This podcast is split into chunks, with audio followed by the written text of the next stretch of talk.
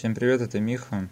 Хочу сразу предупредить, что в процессе записи данного выпуска моя звуковая дорожка, к сожалению, курлыкнулась. Поэтому пришлось брать звук с бэкапом, а он не самого лучшего качества. Поэтому придется потерпеть первый час. Постараемся больше такого не допускать. Спасибо большое, приятного прослушивания.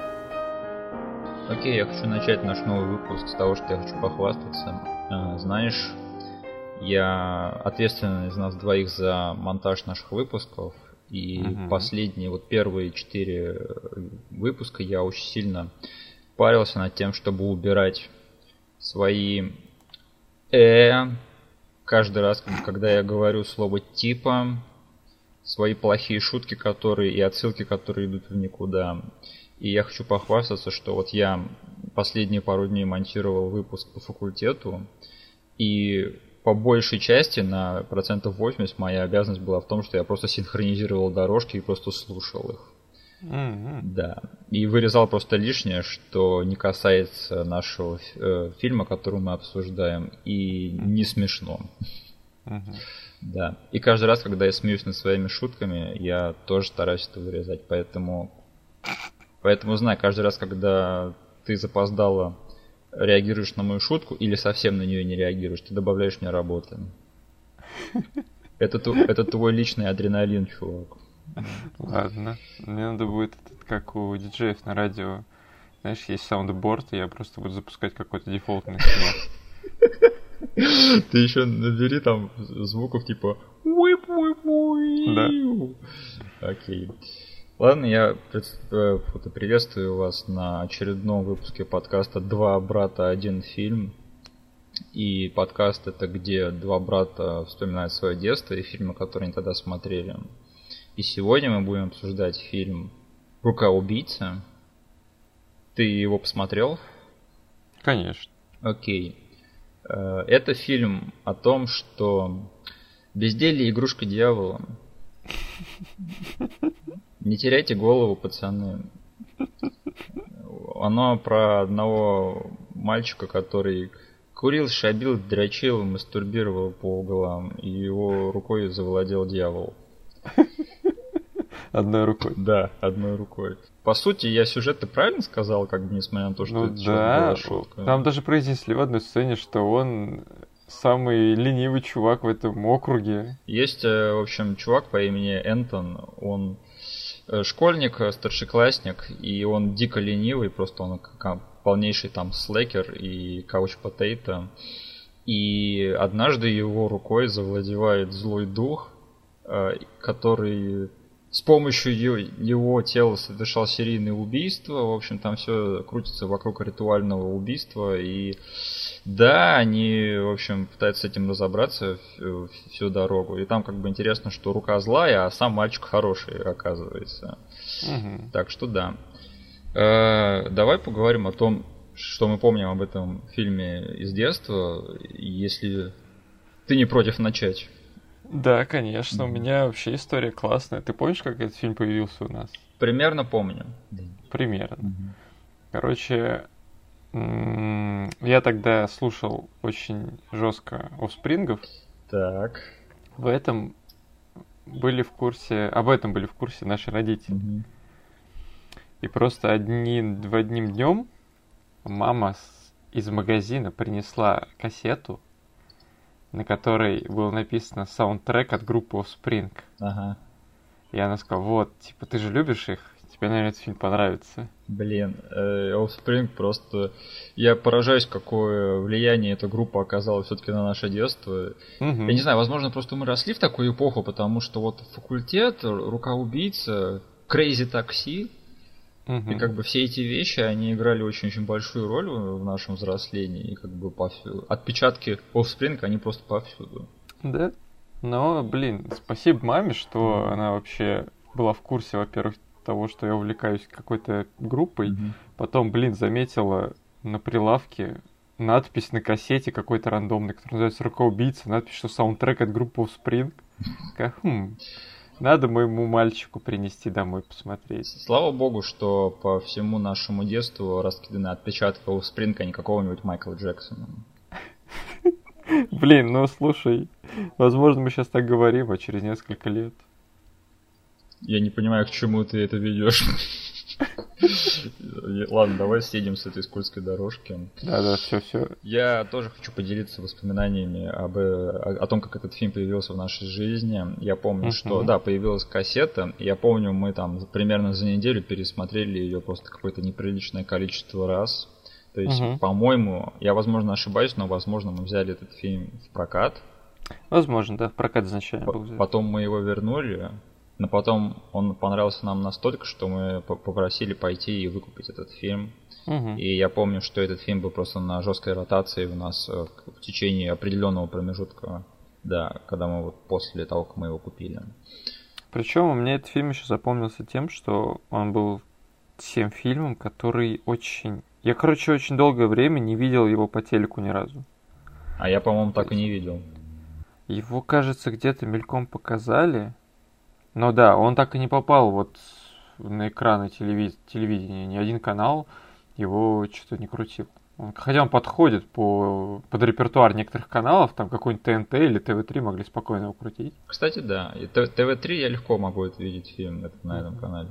Но фишка в том, что я вот смотрел на торрентах этот фильм, и я был в шоке, когда узнал, что у этого фильма, оказывается, есть дубляж. Угу.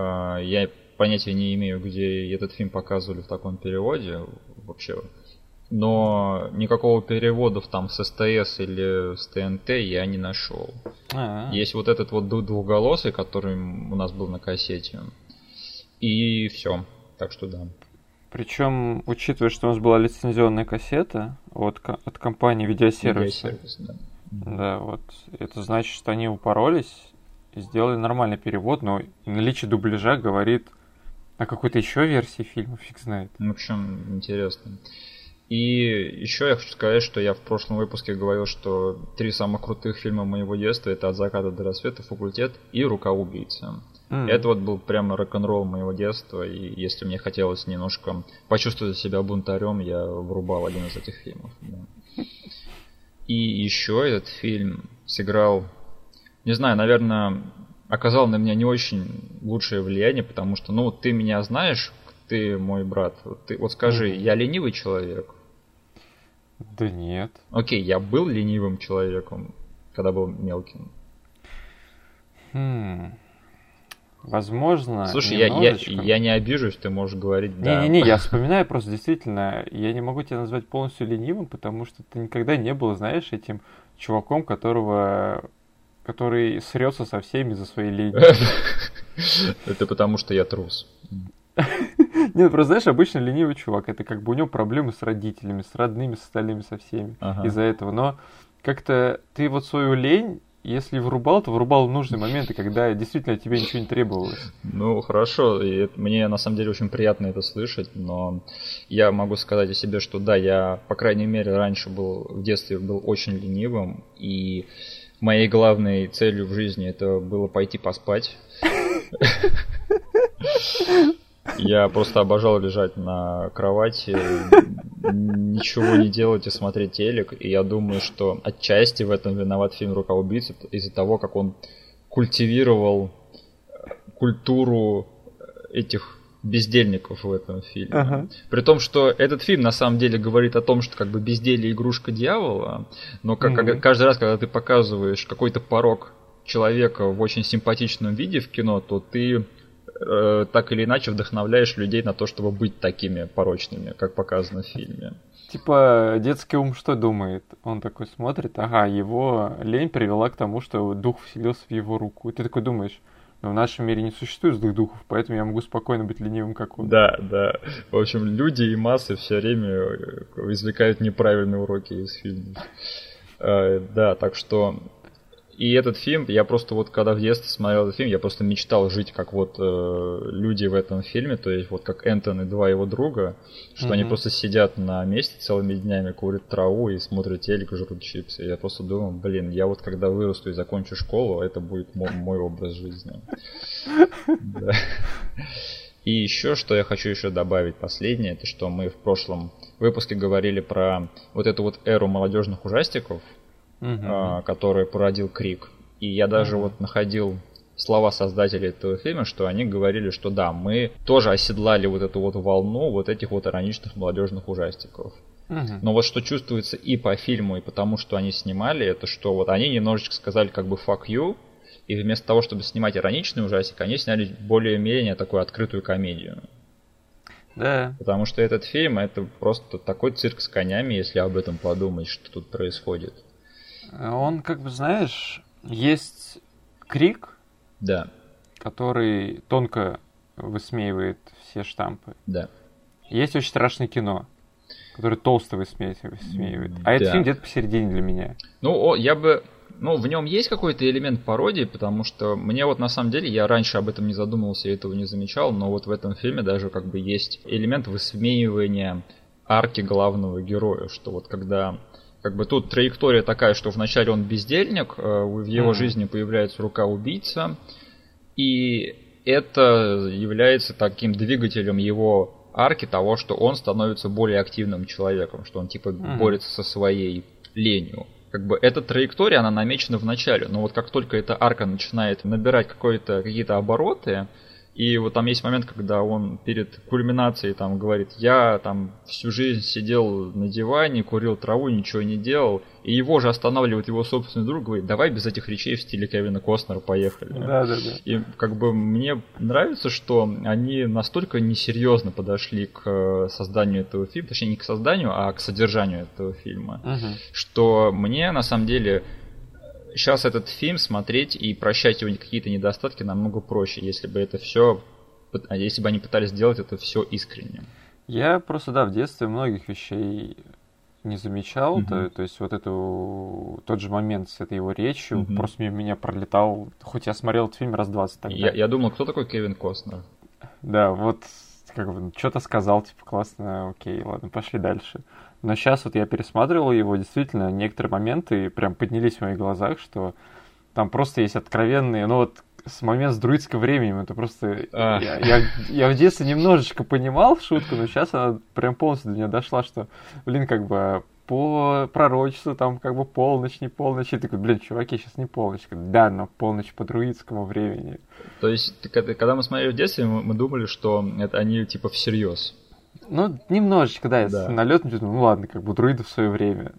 Но сейчас э, вся, весь абсурд этой сцены, он как бы по полной в меня ударил, и я понял, что насколько это смешно. Да.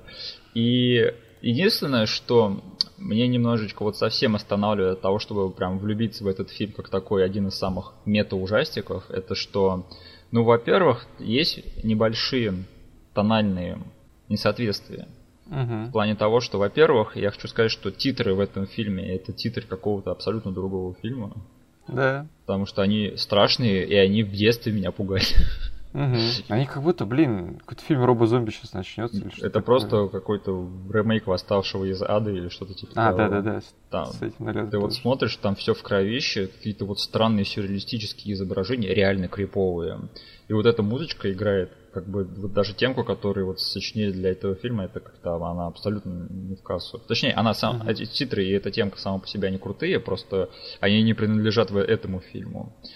И еще, что меня смутило, это когда я узнал, что у этого фильма есть альтернативная концовка. Ты знал про это, нет? Я только знал, что она есть, mm-hmm. но я не, не наш, ну, не стал ее искать, смотреть, что там такое. Окей, okay, там дело в том, что раньше эта концовка была доступна на Ютубе, потому что ее выкладывали на DVD. Mm-hmm. Сейчас этой возможности посмотреть на Ютубе нет, потому что это видео забанили. Но я помню, что я в свое время смотрел эту концовку.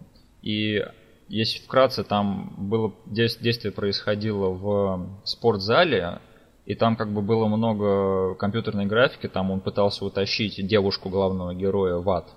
Угу. И это было вот примерно на уровне альтернативной концовки Блейда.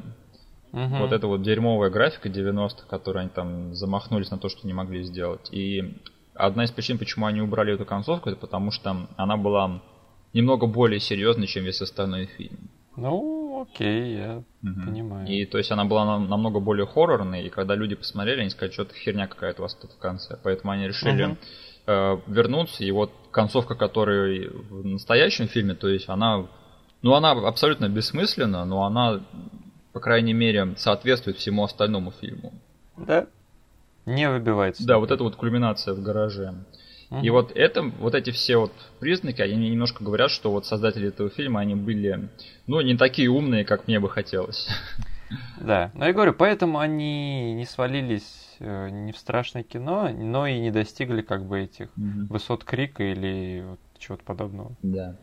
Окей, я, если тебе нечего добавить про то, как, э, какой этот фильм сыграл значение в нашем детстве, нет?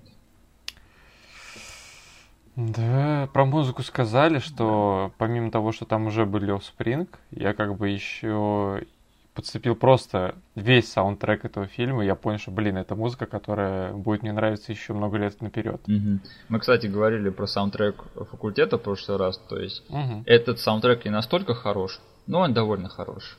Да, там просто есть вещи от Робо Зомби. Я как бы впервые увидел этот клип Драгула в этом фильме. Этот фильм, кстати, вышел в один год с Матрицы. И вот, угу. да, это песня тогда была просто в ходу. Потом, что я еще запомнил? Что в свое время я записал на э, магнитофон, на кассету э, все титры. Да. Потому что там были классные песни, я просто одним куском записал и слушал. Вот эта вот песня Second Solution, она да. до сих пор одна из моих любимых песен. Причем она, она вторая играет на титрах да. и запрятана для тех, кто дос, досматривает титры. Mm-hmm. Она офигенная. Я до сих пор держу ее в своем плейлисте. А ты знаешь, какая там третья песня? Третья, там что-то в стиле робо-зомби начинает играть, да? Это играет Static X. А, точно. Да. Вот. Я не знаю эту песню, я просто узнал. Вот я сейчас слушал, когда смотрел фильм, и просто по голосу подумал, что-то похоже на Робу Зомби, но я как бы со временем слушал дискографию, mm-hmm. и такой песни не вспомнил сразу. Кстати, «Покойся с миром» Уэйн Стэтик. Это солист группы, да? Да. Mm-hmm. К сожалению, его с нами нет уже пару лет. Да. Mm-hmm. Еще я хотел сказать, кстати, спасибо, что ты вспомнил саундтрек, потому что э, вот в детстве у тебя было любимая группа это Offspring. Угу. А кто был ее младшим братом? Blink 182. Короче, ты знаешь то, что э, в этом фильме приняла участие и эта группа? Да, ну там этот э, гитарист вроде, да? Да. Основатель Blink 182, он там какого-то чувака в этой в кафешке сыграл, в забегаловке. Ну вот когда Энтон забегает в джунгл бургер, кажется, да. она так называется, он там угу. подбегает к этому к драйв-тру, он там принимает пост у чувака. Вот этот чувак, это гитарист. Да, да. Блин, 182. Да. Хорошо, тогда я думаю двинуться в сторону истории создания этого фильма. Давай. Тут, как бы ты рассказывал, я специально, опять же, не гуглил. Хорошо, потому что я не нашел по поводу истории создания этого фильма ровным счетом вообще ничего.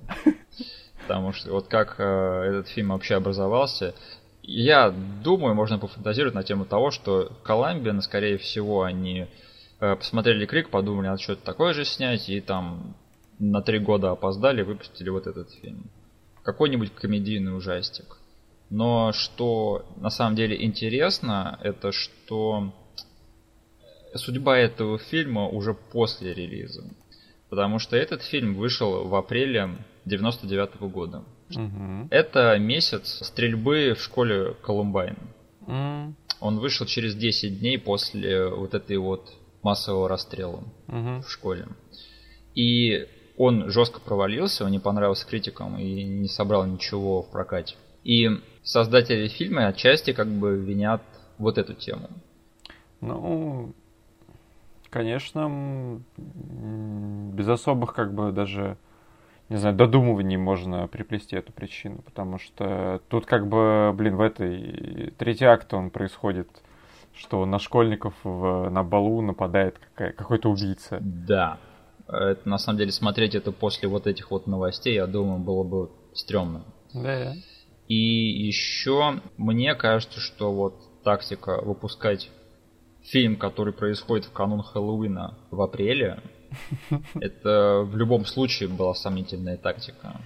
Поэтому студии иногда просто не умеют читать звезды и не, не умеют принимать правильные решения. Но зато дата, когда этот фильм вышел на DVD, 21 октября. Окей, они типа решили на этом сыграть. Да. И еще я хотел сказать, что у этого фильма, кстати, один и тот же сюжет с фильмом Оливера Стоуна, в котором играл Майкл Кейн, который называется «Рука».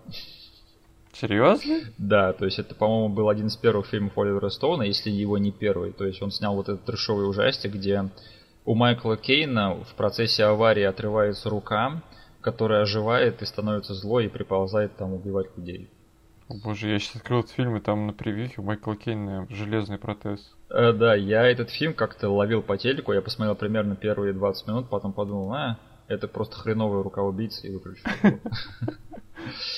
И еще что интересно, что режиссер этого фильма, я не помню его имя, Э, но его э, послужной список, э, самый интересный его пункт там, это знаешь что? Ну, я нагуглил, я дошел до того, что что зацепил, за что я зацепился, что этот чувак таки добрался до франшизы Крик. Да ладно, я не знал. Да, он, короче, один из режиссеров сериала Крик, который А-а-а. свежий запустил. Ну, после руки убийцы он, по-моему, в большое кино так и не вернулся, то есть он, да? стал хорошим ремесленником на ТВ. Но mm-hmm. до руки убийц самое интересное, что было в его послужном списке, это фильм Лепрекон 2. Mm-hmm. Где Лепрекон ищет себе невесту. Да. И самое интересное, что в этом году случается его большой камбэк. Он снял фильм под названием в общем, там что-то про монстров или что-то типа того. Какой-то тоже комедийный ужастик. Он сейчас с ним колесит по э, фестивалям. Ешь мозги, люби. Да, Eat Brain Love, кажется, он так называется. Угу. Так что, угу. так что да. Окей, э, время друидов. Давай перейдем к э, содержанию этого фильма. Да, мы уже поговорили про страшные титры этого фильма. Я хочу поговорить о том, вообще об открывающей сцене, потому что открывающая сцена этого фильма это родители главного героя, они готовятся ко сну, и их кто-то убивает. Угу. убийцу мы не видим, мы видим только руку. Э, у меня вопрос. Как он их убил? В смысле как? Ну смотри, у чувака рука убийца. Угу. Мы это знаем. Только его рука. Угу.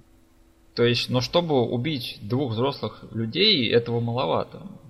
Ну смотри, там же потом мы узнаем по сюжету, что маньяк в городе орудует, убивает других людей, да? Да. То есть его родители были не первыми жертвами. И кажется, она делает это, пока он то ли спит, то ли что, как бы всем телом она управляет. Но я тоже пришел к этому выводу, что скорее всего именно так и есть. Но как бы вот этот тот, я бы хотел, чтобы нам немножко показали вот это вот. Угу. Потому что мы знаем, что у него рука убийцы, но как бы у него что и ноги убийцы, потому что вот... Там типа, да, одно несоответствие, что, грубо говоря, до событий фильма, mm прям вот, как он просыпается, да, на следующее утро, не на следующее, на какое-то утро он просыпается, да. до этого э, его те... он как бы весь сам ходил, убивал людей. Да. Ни одной рукой. А после этого рука внезапно почему-то меняет свое поведение, и она может как бы только сама двигаться. Да, и я бы вот хотел, чтобы нам немножко это показали, потому что я понимаю, что этот фильм всерьез воспринимать особо не надо, угу. но принять на веру то, что вот одна рука может вот, вот слизнем, да, там, тащить за собой тело и еще убивать людей, это вот слишком, по-моему. Поэтому я, скорее всего, приму вот эту версию, что она, когда он спит, она завладевает всем его телом. Угу. Но у меня тогда вопрос, зачем это менять? Как бы зачем ей просыпаться, когда он сам в сознании? Да, может быть, мы что-то пропустили? Просто вот как бы мифология руки убийцы, она как бы не имеет вообще никакого смысла, и, по-моему, это была и задумка создателей, поэтому да? я бы не сказал, что, ну, это, скорее всего, такая, как бы, плат-холл, как говорится, дыра в сюжете, но, опять же, докапываться до фильма, который себя всерьез не воспринимает абсолютно ни в каком смысле, то, да, это дело десятое. Угу. Окей, после этой сцены мы встречаем нашего главного героя. Э, там забавный момент, когда он просыпается, у него в наушниках играет музыка. Нет, кстати, она не... там, короче, как начинается сцена и играет просто саундтрек. Да. Потом нам показывают, что он снимает наушники, потому что он спит в них. Ага. И саундтрек приглушается, когда давай нам понимать, что все эта музыка звучала у него в плеере. Однажды мы с Ромой смотрели фильм Гость. Так где применяли тоже такой же прием. Ага. И ему этот прием очень понравился. И кажется, я скажу ему, чувак, мы нашли еще один фильм, где это применили. Ну, он типа снимает наушники, берет другие наушники. Там играет та же песня. Он включает ее, и там играет та же песня. И он типа. Ему это нравится. И он делает и он такое выражение лица, типа, да. Вот это, вот это нормально, да. Не то шестой, который играл там две секунды назад. да, короче, это Энтон. Его играет Девон Сава. Наш парень Девон Сава. Наш парень Девон Сава. Давай поговорим о нем, потому что мне кажется, что это довольно интересный человек. потому что он был на диком подъеме просто вот на рубеже 90-х и 2000-х. То есть его карьера вообще началась с того, что он сыграл Каспера, Угу. когда еще был совсем мелким. И Да. если посмотреть по хронологии, то «Рука убийцы» — это его фильм «Прорыв» первый раз, когда он играет главную роль в кино. Мгм. Уже в зрелом возрасте. Да, потом сразу же после этого следует пункт назначения, который кассовый хит и который вот породил там франшизу целую. Да. Да, потом идет фильм «Чуваки». Где он тоже играет э, главную роль. главную роль. Кстати, фильм с Джейсоном Шварцманом и Джейсоном Сигелом. Да? Потом идет фильм «Экстремалы». Никому не нужный фильм, кроме нас с тобой. Я к своему стыду пересматривал его в сознательном возрасте. И как он сохранился? Ну слушай, вот эта вот сцена в конце, когда они там э, на скейтбордах, на сноубордах, точнее, улепетывает от компьютерной лавины, она все равно сохранилась лучше, чем аналогичная сцена из «Умри, но не сейчас». М, Да. Но фильм сам по себе, конечно, смешной. У него 7% на Rotten Tomatoes и средняя Мгм. оценка 2,9. Но на кинопоиске у меня датированная дата оценки 9 се- сентября 2014. Там стоит десятка. И я в жизни не изменю эту оценку. Я уж лучше пересмотрю экстремалов, чем вертикальный предел для этого подкаста. А, ну, в экстремальном пределе была только... Ой, в вертикальном пределе была только одна офигенная сцена, которая взорвала мне мозг в свое время. Когда он прыгает, Да, когда он прыгает с двумя этими альпинштоками. О, это, это фильм не Ян де Бонд снял, нет? Он, да, А, кажется, он. Наш парень Ян де Бонд. И смотри, э, если ты посмотришь на вот э, кинопоиске, то сразу же после экстремалов, который кассовый критический провал, следует тот мультик про Человека-паука, компьютерный, где, Мгм. где его озвучивает Нил Патрик Харрис. И Деван Са- Сава там озвучивает Флэша Томпсона. Да. То есть вот его карьера, она очень-очень просто жестко так оборвалась. И просто вот э, как в вертикальном пределе Крис О'Доннелл прыгнул, так же прыгнула вот карьера Девана Савы. Но ты упустил один момент. Так. То, за что... Ты как бы сказал, чуваки, экстремалы, да, но не Мгм. все эти фильмы видели. Большинство людей знает его как Стэна. Он Стэн, да. Чувак, который бешеный фанат Эминема, Это, да, тот чел из видео Эминема, Стэн. который настолько его сильно любит, что запер свою девушку беременную в багажнике своего автомобиля и съехал с моста. И недавно он сыграл чувака, который был отстейнен. Да, а, да, кстати. Ну, сейчас мы об этом поговорим. Я просто хочу поговорить о том периоде, когда э, Дэвин Сава пропал, потому что я гуглил информацию по поводу того, что с ним случилось. Я, кстати, Мгм. узнал интересную информацию, что его э, пропажа, она была намеренной. М, То есть вот он сказал, что я за вот годы работы, вот у него там много фильмов там вышло за короткий период, промежуток времени, что он просто очень сильно устал. мгм. И он решил взять перерыв, который плавно перетек в его отставку от актерской профессии. Мгм. То есть э, забавно, что вот э, мы обсуждали подкаст про Хартнета в прошлом прошлый раз, и Мгм. что с ним случилось то же самое в один пер- период времени. То есть когда в 2001 году вроде бы там вышло 5 фильмов с Джошем Хартнетом, он настолько устал э, за этот год, что он пошел, просто вернулся в родной штат, Канзас вроде бы, что-то типа того. И просто там в течение года жил и встречался со своей школьной подругой. Мгм. То есть это не ново, что вот э, актеры, которые прорываются очень быстро, что они очень быстро от этого устают. И Деван Сава, он уже собирался, э, точнее, не собирался возвращаться в актерскую профессию, пока однажды случайно его агентство каким-то образом по ошибке не отправили ему запрос на прослушивание для фильма Макс Пейн. М, Да, но э, сильно не возбуждайся, его планировали не на роль на Макса Пейна, а просто на какую-то роль.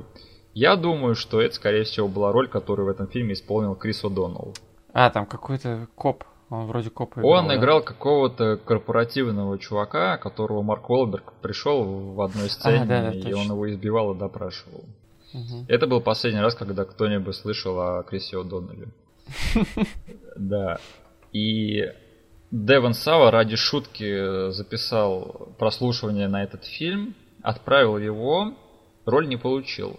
Но это разбудило в нем, в общем, эту энергию, и с тех пор он э, плавненько начал возвращаться вот в мир кино, потому что вот если посмотреть, где-то вот с девятого года у него то тут, то там начинается появляться стабильная работа. То есть я, да. я помню, когда он вернулся в сериал Никита, точнее, ну не вернулся, я этот сериал не смотрел, но я помню, что он всплывал в том сериале, я помню, смотрел на него и думал, блин, офигеть, Девон Сау вернулся, как я скучал по этому чуваку.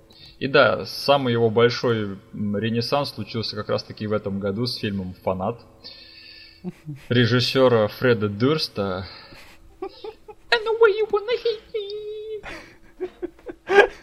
Да, где Девон Сава был отстынен. Короче, знаешь, вот сейчас э, дико популярен фильм Джокер, и я хочу сказать, что если вот чтобы посмотреть настоящее кино и настоящий перформанс, вот посмотрите фильм «Фанат», потому что, короче, «Фанат» — это хорошая версия Джокера. То есть они там вот, если Джокер это такое вот поверхностное кино, которое просто вот э, качает энергию на хайпе, то фанат это по-настоящему глубокое социальное кино, которое поднимает проблемы э, душевного здоровья и заботы об этих людях, о славе там, о хайпе и о том, что все это токсично и как, каким не надо быть в, этой, в этом мире, да. В общем, посмотрите фильм «Фанатик». Да. Э, посмотрите его и потом обязательно напишите Мише в личку свое мнение об этом фильме. Да, я с удовольствием обсужу. И еще, что интересно, да, я-то на самом деле вот сейчас узнал всю эту историю с Девоном Сау, я на самом деле проникся к нему уважением, потому что я всю жизнь думал, что он пропал, потому что именно в тот момент, когда у него все начало э, налаживаться в карьере, появился на свете товарищ под именем Джереми Реннер и начал красть у него роли. Чего? Слушай, я вот когда первый раз увидел Джереми Реннера в фильме «Сват», ты думал, это с Девон Сауа? Да, я думал, что это Девон Сауа. И я всю жизнь с тех пор думаю, что они очень-очень сильно похожи. Окей. И вот даже я видел Девона Сауа в фильме «Фанат», и я такой думал, блин, да он играет такого, прототип такого Джереми Реннера, то есть он там играет экшен-героя, да, и вот и с возрастом он еще так немножечко обтесался, и сейчас они очень похожи, да. Mm-hmm. Ну вот с возрастом, да, я вижу то, что они, он вот заматериал, стал mm-hmm. таким поздоровее чуваком. Да. Сейчас я вижу это, но окей. И самое интересное, что сейчас он ведет очень активную жизнь в Твиттере, и у него есть э, вот этот продолжающийся дружелюбный, э, дружелюбные подколки между ним и Макалеем Калкиным. А-а-а. Да, там даже есть, э, я видел фотку, где Макалей Калкин в своем инстаграме в футболке, на которой написано Девон Савы, и типа стрелка показывает на его лицо. Они, видимо, в свое время существовали примерно в одном пространстве, там ходили, наверное, на одни и те же прослушивания, поэтому не мудрено. Да. И, кстати, Макалей Калкин после годов тоже отсутствия и занимания непонятно чем тоже в последнее время очень хорошо, э, во-первых, выглядит, а во-вторых, активничает в социальных сетях. Да, вернулся вполне адекватным человеком. Угу. То есть вот та фотка, которая циркулировала примерно в 2012 году, где он там дико тощий, да, и, и похож на какого-то, скорее уж, Рори Калкина, чем на самого себя. Да, она уже не так, на нее не так страшно смотреть.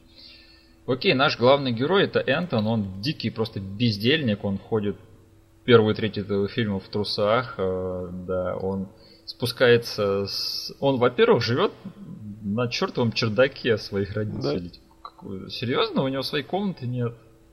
Не, причем нам показывают, что в этом доме достаточно много комнат. Да. Но ему гораздо комфортнее тусить на чердаке. Блин, э, мне кажется, Рома в свое время рассказывал про э, такой феномен в Японии, да, когда там люди выпускаются из школы, и они просто намеренно идут и живут на чердаке своих родителей. Да, это называется хики. То есть э, Энтон это такой прото-хики.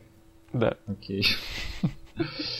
А, окей, у Энтона есть э, в этом фильме, у него, во-первых, есть вполне себе активная компания, то есть у него есть друзья, которые живут через дорогу от него. Это у них очень странные имена, их зовут Мик и Нап. У второго странное имя. Она пишется как Пнап, но я думаю, она переводится как Нап. Но он даже произносит, кажется, в оригинале все-таки не с немой П. Он типа там пытается ее произнести, типа НАП. И, в общем, я, ну, да. я такого имени не слышал просто нигде никогда больше после да. этого фильма. Да. играют их? Э, актеры, которые, на удивление, актуальны до сих пор. Да? Во-первых, это Сет Грин, который сейчас пожинает плоды своего детища, да, этот э, робот ЦИП называется тема, да. да. И Элден Хэнсон, который э, вернулся просто с громом в, благодаря сериалам Marvel Netflix. Он играет Фоги Нельсона в «Сорви голове». Угу. И да, если посмотреть, вот все трое э, из этих актеров, они такие вот из той, короче, эры, вот примерно около фильма «Это все она». Вот когда вот была вот эта вот плеяда комедий, да. Я, кстати, только что понял, что «Это все она» — это крик молодежных комедий 90-х. Э, да, и да, на удивление, что вот более или менее все эти люди до сих пор, ну и, конечно, не суперзвезды, но кое-где-то там мелькают. В отличие от какой-нибудь там Рэйчел Ли Кук и Фредди Принца младшего. Да. Ну слушай, ты так говоришь, а потом начинает, потом выяснится, что он тоже по своим, э, по своему желанию ушел. Не, Фредди Принц младший, он реально ушел по своему желанию, то есть он с удовольствием занимается войсовером и угу. да, живет там. Да, он же там, слушай, он в каких-то мультиках, да, принимает активное участие в озвучке. Что такое я смотрел про него? Если я не ошибаюсь, он озвучил какую-то из какой-то из мультфильмов по Звездным войнам. А-а-а. Да. И да, кстати, если нас слушают фанаты Mass Effect, то Сет Грин это Джокер, это же один из этих... Это главный пилот N7? Это пилот э, Нормандии главный, который, да. э, у которого типа болезнь, у него кости очень-очень хрупкие. То есть он, угу. он, он мистер стекло. Да, я видел этого персонажа и, ну, как бы включал ролики, угу. зная, что это Сет Грин его озвучивает. И он самый такой засранистый и колкий из всех персонажей Mass Effect. И Сет Грин вписывается в эту роль просто без труда. Угу.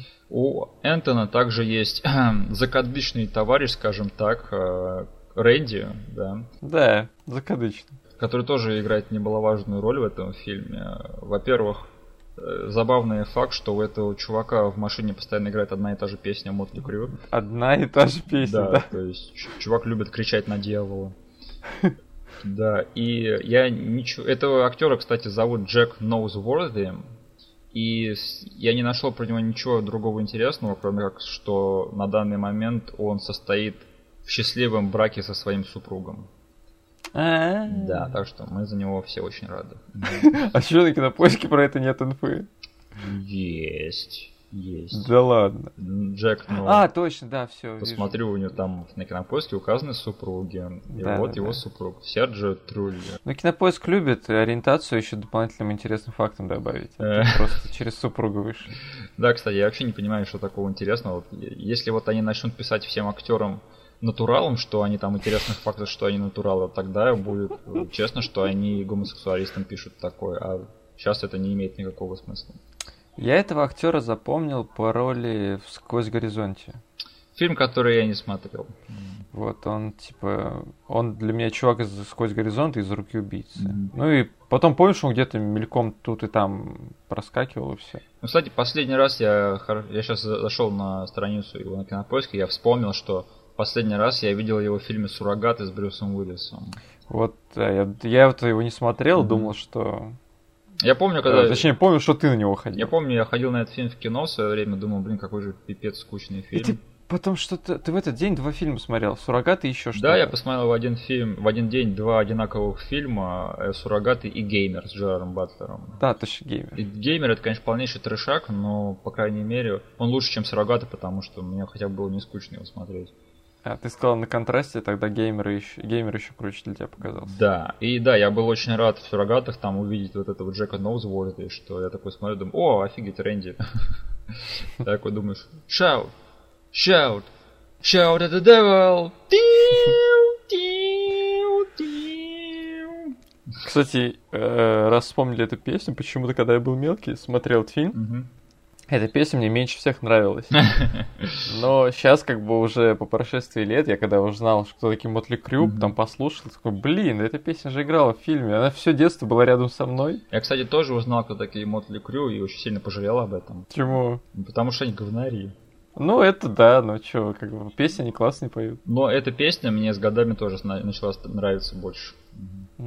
Так, И что еще интересного, у Энтона есть э, девушка по соседству, в которую он очень сильно влюблен. Которая играет на басу и пишет стихи. Короче, ее играет Джессика Альба. Угу. Человек, который наиболее, наверное, актуален из всех, кто снялся в этом фильме на данный момент. У нее в карьере сложилось все потом наилучшим образом. Да? Ты знаешь, что Джессика Альба, она какая-то миллиардерша? М, Прям миллиардерша? Она, у нее какой-то бизнес по продаже продуктов здорового питания и О, вроде бы так или продуктов для детей что-то вот то ли оба э, то ли обе эти вещи то ли одна из них Короче, актерская, актерская карьера это не основной источник дохода. да просто фишка в том что Джессика Альба она в первую очередь бизнес-вумен и очень успешный и еще я читал что у нее дико высокий э, IQ Угу. и что она типа у нее практически гениальные мозги и она еще богата, красавица, просто чувак, который на ней женат, это просто самый удачливый мужик просто на свете. Его зовут Кэш. Ну, Прям так и пишется Кэш. слушай, вот как корабль назовешь, да, так он и поплывет. Я что еще хочу сказать, что как бы Джессика Альба, она из тех людей, которые занимаются актерской профессией просто по фану сейчас. Мгм. То есть она в любой момент может уехать там жить на Гавайи, на пляже и вообще не париться ни о чем. Но нет, она вот до сих пор она работающая актриса, у нее есть собственный сериал, который, кстати, спин плохих парней, да? А, там, да-да-да, точно. Less Finest, да? Да, про сестру Мартин Лоуренсон. Мгм. И да, то есть Джессика Альба, она вообще молодец. Я не, я не могу сказать, что она какая-то выдающаяся актриса, но в то же время я не мо- не могу вспомнить достаточно сложные роли, которые она когда-либо играла, которые Мгм. позволяли ей раскрыться. Но что еще интересно, кстати, интересная история по поводу Джессики Альбы.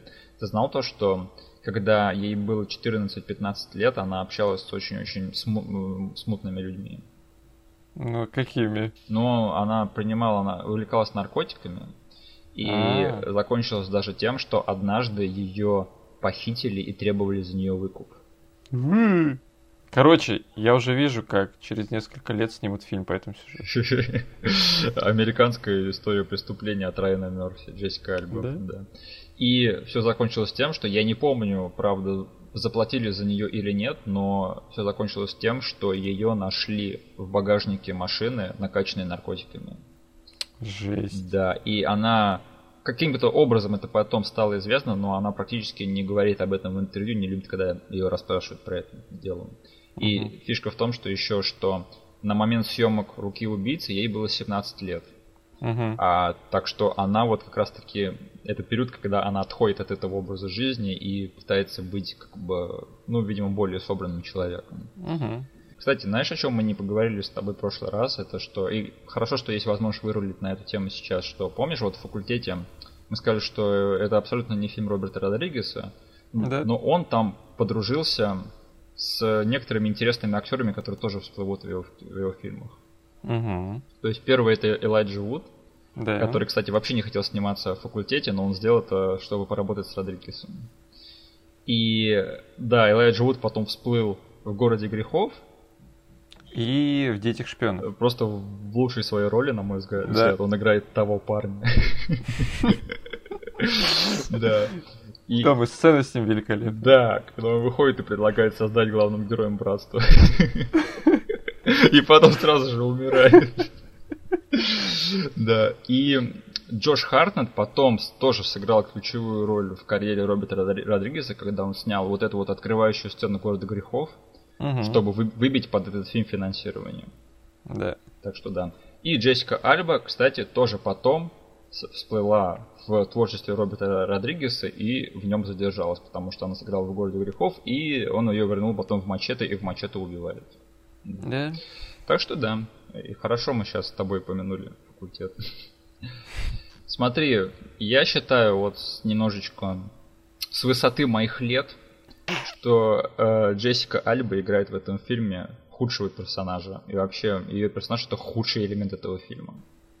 Давай, рассказывай, почему. И единственное, единственное, почему это не совсем спасает это от полнейшего фейла, это, опять же, несерьезный настрой этого фильма. То есть, если я себе говорю, что как бы, ну, этим людям было плевать, и они не знали, что они делали, поэтому это можно немножко простить.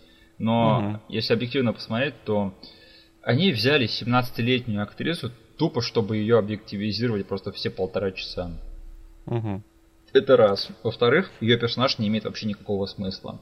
И их отношения с главным героем тоже не имеют никакого смысла. Да?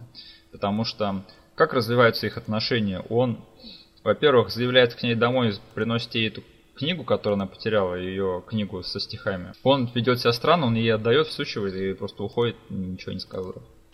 А потом он собирается к ней посреди ночи, она его ловит, типа, шляющимся возле своего дома.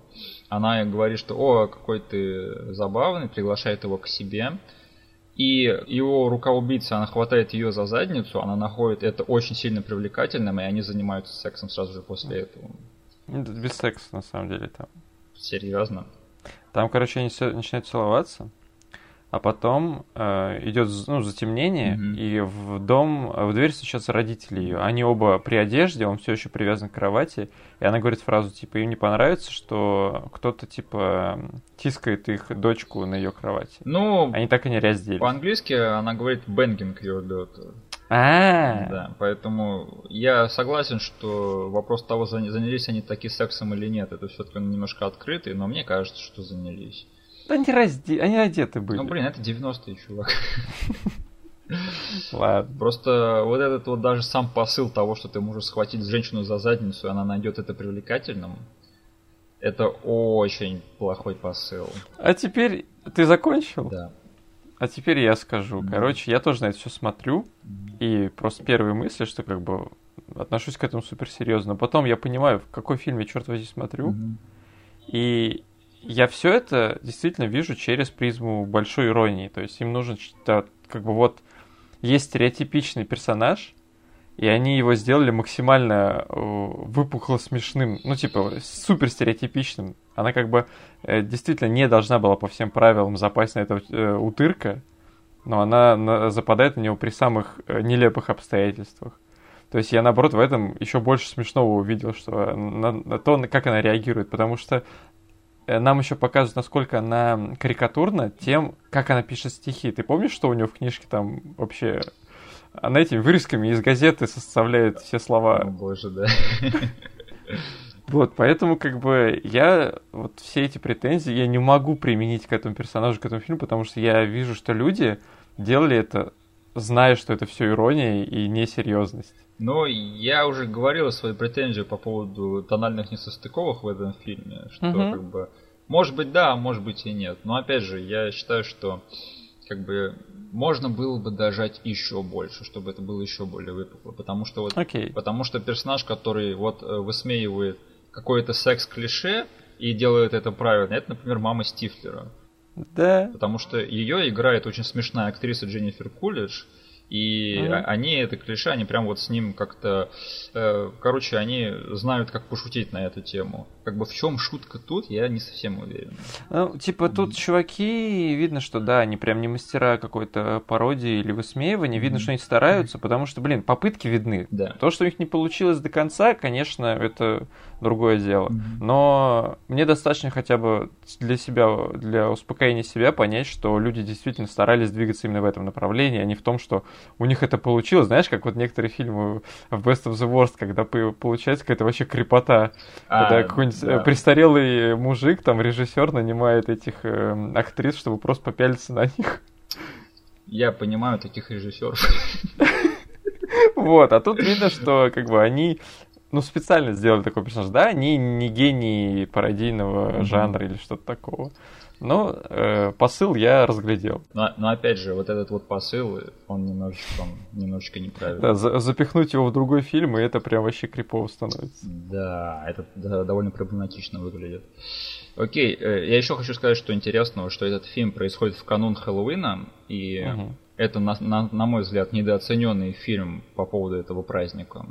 И... Да, я, блин, вообще совсем забыл об этом фильме и о его связи с Хэллоуином, потому что, блин, он у меня не входит в подборку хэллоуинских фильмов.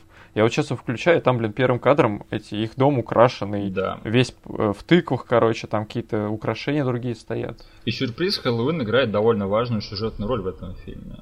Да? Потому что тут ходят люди с отрезанными головами потом и с отрезанными руками. И никому это не кажется странным, потому что Хэллоуин, потому что канун Хэллоуина. Да. И э, это вот на самом деле вот есть фильм известный Хэллоуин, и там на самом деле вот эта тема, она использована, ну так, довольно лайтово. То есть там угу. можно было бы, на мой взгляд, сделать больше упор на вот то, что какая-то чернуха происходит в Хэллоуин, но очень трудно понять, что именно, потому что Хэллоуин. Как бы, и вот тут они использовали это на полную катушку. Кстати, ты же прочитал, что Хэллоуин и Рука убийц в одном и том же месте снимали? Да, я это читал. Забавно. Хорошо. А, давай двинемся дальше по сюжету, потому что, ну, Энтон рано или поздно он до него доходит, что серийный убийца, который орудует в этом городе, это он, да, потому что он э, как бы не видит родителей несколько дней подряд. И ему вообще пофиг. Да, единственное, что его беспокоит, то, что у собаки нет еды и закончилось молоко. Да. И ему, черт возьми, придется, при, придется идти в магазин за всем этим. Мы, кстати, еще должны поговорить об одном важном элементе его окружения, это то, что его харасят копы. Ну, то, что да, вот он пошел в магазин, да. А на обратном пути он стырил оттуда тележку, едет на ней спокойно к себе обратно. Угу. И его останавливают в грубой форме два копа, которые, оказывается, были старшеклассниками, когда он был новичком в школе. И они держат на него обиду, что они никогда не приглашали его покурить траву за трибуны. Да. Они были старшеклассниками задротами. Да. Он их дорками вроде назвал. Да, да. И они типа до сих пор э, желают ему отомстить за то, что вот они, он с ними не общался, потому что он типа был крутым пацаном еще на тот момент. Да, выписывают ему штраф за мусор 200 долларов. Кстати, тут где-то проскальзывает фраза, что Энтон не появлялся в школе уже какой-то... Э, Полгода. И, блин, у этого чувака лучшие родители на свете, на мой взгляд. Да? Потому что, ну, понятно, что их убили не полгода назад, но то, что они позволили ему жить все это время на чердаке. Там как бы папа выставлен больше таким пофигистом. Да. А мама прям вообще заботится о нем. Наш мальчик Энтон, то все как бы сделано. И вообще плевать, что парень не ходит в школу. А еще немаловажный момент, что ему друзья не продают ему траву, они рекомендуют пойти свернуть в косяк мускатный орех и орегон и говорят, что от этого можно забалдеть. Угу. Он это делает, получается какой-то бред. То есть он там себе... Да, он сразу начинает мыть себе рот после угу. того, как он покурил эту фигню угу. и запихивает себе этот фейри в рот, чтобы да. промыть его. Кстати, тут вырулим интересную тему. И вот этот вот момент я читал, что с моющим средством это была придумка самого Дэвона Сава, и да. моющее средство было настоящим. Угу. И я, кстати, хотел поговорить о том, что Дэвон Сава очень хорош в этом фильме. Я офигел от того, насколько он хорош в плане физической комедии тут. Да. Это прям, я не, я не знаю, почему я не замечал этого раньше, но вся вот эта, как-то, вся комедия того, что в руку человека вселилась, она смотрится тут так классно. Он действительно, блин, поработал над поведением этого персонажа, которого, блин, грубо говоря, вот две личности внутри. Ты веришь в то, что рука ему не принадлежит. Да, там причем даже есть моменты прям супер акробатические. Вот я, э, что мне заметилось в этот раз, он когда рука захотела позвонить в двери к э, Джессике Альбе, да он там, короче, через э, перила перекинулся, сделал кувырок и встал сразу же и начал звонить в дверь. Причем видно, что это Деван Сава сделал. И, блин, эти все вещи, которые он творит, они выглядят очень трудно. И даже вот с физической точки зрения. И он просто продает вот всю вот эту физиологию. Да? И, и момент, когда он спускается за своим другом в подвал, и вот как он всем телом, да, и вот тащит его одна рука его. То есть ну, блин, это прям, ну, если не уровень Джима Керри, то близко, на мой взгляд. Там, короче, даже вот, как ты сказал, когда в подвал он забирается, видно, что у него действительно рука одного человека, то есть маньяка какого-то убийцы, который ломает дверь, короче, рвется туда-сюда, да. хватает все подряд, а все остальное от его, ну, от обычного лентяя, который говорит, дружбан, давай убегай, чувак, пока я захватил эту, эту руку. Ну, конечно, highlight всего этого, это когда, это сцена на диване, когда он э, борется со своей рукой за право, у кого пульт. Рука хочет посмотреть всякие фильмы ужасов про руки. Да. А этот хочет посмотреть что-нибудь доброе и Мультики И все заканчивается тем, что эта рука берет кошку и его бедный раскручивает за хвост и жестко вышвыривает в окно.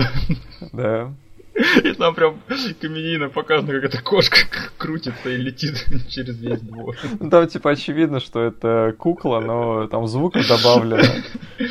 Но опять же, момент, когда он там борется с э, рукой, и когда он, типа, держит руку подальше и, типа, на нее кричит «Ха, пульт мой!»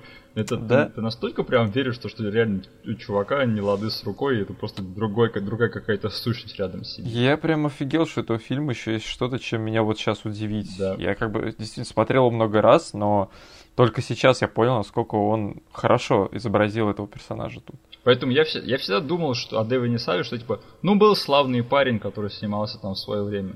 Мне кажется, что чувак намного более талантливый, чем, да, чем... Он может, блин, упороться, там, погрузиться действительно в проработку. Даже, ну, понятное дело, что это не суперсерьезная роль. Но все равно, даже чтобы это изобразить, ты должен как бы себя отдать этому изучению персонажа, продумыванию того, э, как он будет себя вести в кадре. Я, кстати, смотрел интервью с ним по поводу этой темы, даже на момент, когда выходил э, фильм. И он говорил, что он добился такого эффекта просто тем, что он очень много репетировал. Блин, классный чел. Да, и на самом деле, вспоминая его игру в тех же там слэкерах или в, пунк- Мгм. в пункте назначения, в нем есть вот какая-то натуралистичность, что Да, даже вот фильм, который довольно-таки легкий и пустой в плане там, ну, содержания, как слэкеры, там есть моменты, когда он прям вот все кишки на стол выкладывает и прям там драматически пытается что-то играть. Да. А, блин, пункт назначения, он как лид-актер, он тащил на себе фильм. То есть он там, действительно, ему нужно было в некоторые моменты испуг играть, или там просто что э, он в начале он офигенно сыграл чувака, который действительно напуган какой-то херне, Да. и он ближе к концу фильма превращается в того чела, который узнал, что смерть за ним идет, и он типа начинает играть с ней в кошки-мышки. То есть он уже такой супер уверенный чел, следит за тем, чтобы вокруг него все было без- безопасно. Короче, блин, нам надо поговорить, потом будет о пункте назначения, и все. Нам надо замутить подкаст, короче, наш парень Девон Сава. Да. А мы будем устраивать этот э, марафон всех пунктов назначения? Ну, первых двух точно. Это не марафон, это спринт тогда А будет. по- потом можно перескочить сразу на пятый, и мы, сни- снимем только сливки. Э, Окей, Надо как эти, как эм, Джей и Майк э, поставить несколько мониторов и запустить. Смотреть один одновременно, э, там, в какой третью, четвертую, пятую часть. Да, в общем, на третьей части у нас будет примерно та же реакция, что у них была от Resident Evil 4, да. Не, и- ты, кстати, я даже уже вспоминаю вот ту сцену из пункта назначения, когда он в холодном поту возвращается там из своего видения и пытается всех вытащить из самолета. Это, Да. блин, прям круто. Короче, Дэвин Сава заслуживает намного лучше, чем фильм «Фанат». Вот из Дэвина Сава получился бы отличный Джокер. Блин, мы уже пятый выпуск подряд э, э, шут- шутим про этот фильм. Это говорит что о том, что этот фильм действительно значимое событие. О его культурном и социальном з- значимости. Да. Окей, мы, кстати, забыли еще сказать, что параллельно с историей Девона мы узнаем о еще одном важном игроке этого фильма. Это сестра Дебби. А Сестра ли? Э, В общем, она какая-то странная монахина, но мы потом узнаем, что она состоит каком-то странном культе каких-то там жриц или что-то типа того. А, Нет, она не то, что состоит в культе, она часть... Она типа кровью связана с каким-то друидским сообществом. Да. То есть она вышла из этих друидов. Мгм. И ее цель всей ее жизни это изловить этот злой дух, который ищет ленивых людей по всей Америке и вселяется из одного в другого. И там есть момент, когда она выходит на след руки убийцы просто самым таким лудокрисным образом, что типа она там ставит точечки на карте, да, и потом думает такая, о мой бог, берет маркер такая, короче, рисует э, звезду Давида э, между этих точек, обводит их в круг и такая, щит, и просто ударяется в путь навстречу приключениям. У меня с, этой, с этим кадром тоже история связана в том, что весь бред, происходящий там, я почему-то понимал уже в детстве. То есть Да. это был действительно тот момент, который в детстве я воспринимал супер комично уже. Да. Возможно из-за того, что соединив э, все точки, Мгм. То есть там как бы точки рандомно раскиданы. Да. И звезду она нарисовала, даже не все их соединив. Блин, я бы хотел, на самом деле, альтернативное развитие э, сюжета вот ее персонажа, когда она объединяет эти точки, приезжает просто в абсолютно левый город и ничего там не находит. Да. И да, кстати, поправка, Миша, это была не звезда Давида. Ну, в общем, звезд... пятиконечная звезда, э, так она называется, нет? Да, обычно пятиконечная звезда, которая причем даже не перевернута, потому что перевернутая звезда это обычно с станислами используется этот знак. Так, а звезда Давида? А звезда Давида это еврейский символ, она не пятиконечная, она шестиконечная. А, я никогда на самом деле вот в этом не разбирался. Вот, а обычно правильно нарисованная звезда обычно воспринимается как какой-то позитивный знак. Mm-hmm. И этот фильм, как бы, он вообще на все наплевал. На точки, на расположение этой звезды. Просто фигачим пятиконечную звезду. Она напугает людей. Да. Дух, которого она преследует, наверное, самый жалкий дух на свете, потому что знаешь, как в «Разгоняющем дьявола» там вселяются в, в маленьких девочек, да, там полностью их трансформируют, а тут, да? тут дух может вселиться только в одну руку. Ну, это такой, как бы, низшего уровня дух. Да, это не по Зузу, это какой-нибудь там Зазузу. Кстати, эту актрису, точнее, актриса, которая играет роль Дебби, это Вивика Эй Фокс, или как ее однажды назвали в программе «Честные трейлеры», Вивика который до сих пор технически не A-Fox.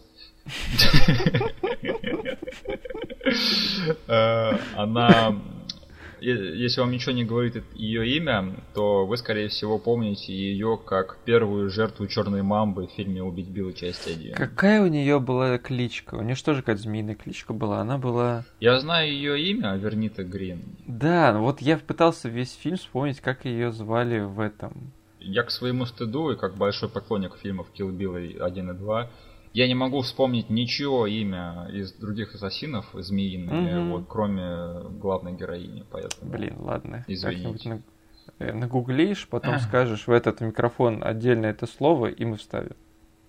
Звучит как какая-то очень-очень много лишней работы. Да ладно, никто не идеален. Я думаю, что вообще такие вещи, знаешь, когда люди просят какую-то глубокую тривию вспомнить из твоих любимых фильмов. Вот ты помнишь, как называется школа в факультете? Харрингтон Хай. Ты гребаный предатель. Я думал, ты сейчас возьмешь, подтвердишь мою точку зрения. Нет, но, но это просто из-за того, что я очень хорошо помню ну, наш подкаст, и я типа фильм смотрел недавно. Но действительно, такие мелочи я прям очень легко люблю забыть. Да, а еще у тебя феноменальная память на фильмы Ван Дамма про смертельные поединки. Это я не знаю, почему у меня это получается. Окей. Хорошо, в общем, что дальше интересно, вот забавная сцена, когда Энтон узнает про смерть своих родителей, то есть, во-первых, он там идет себе делать сэндвич угу. и э, видит, что нож окровавленный, и его первая реакция, он думает, что к нему в дом забрался убийца, угу. о котором мы говорили ранее в этом фильме.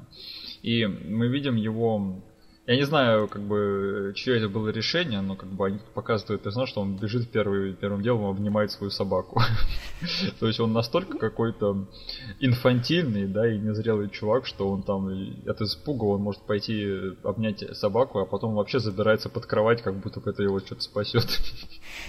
под, под одеяло там, кровать. Там с собакой классные моменты связаны, что он действительно сначала бежит наверх, да. спрячется под покрывало, и такой, блин, Тюк, беги сюда. И тоже его с собой забирает.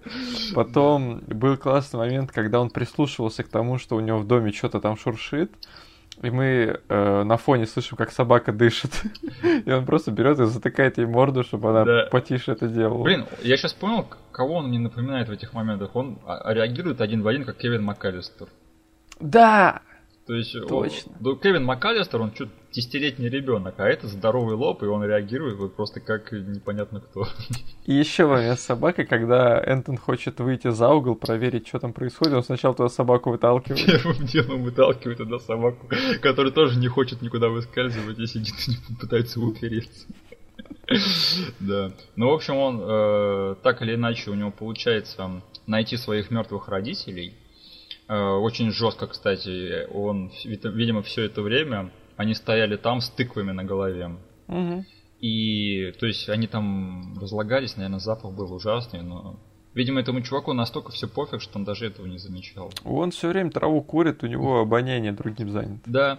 Он выбегает на улицу, чтобы проблеваться, где его находят его два дружбана. Он их приглашает в дом, говорит, чуваки! И тут следует просто самая смешная сцена этого фильма.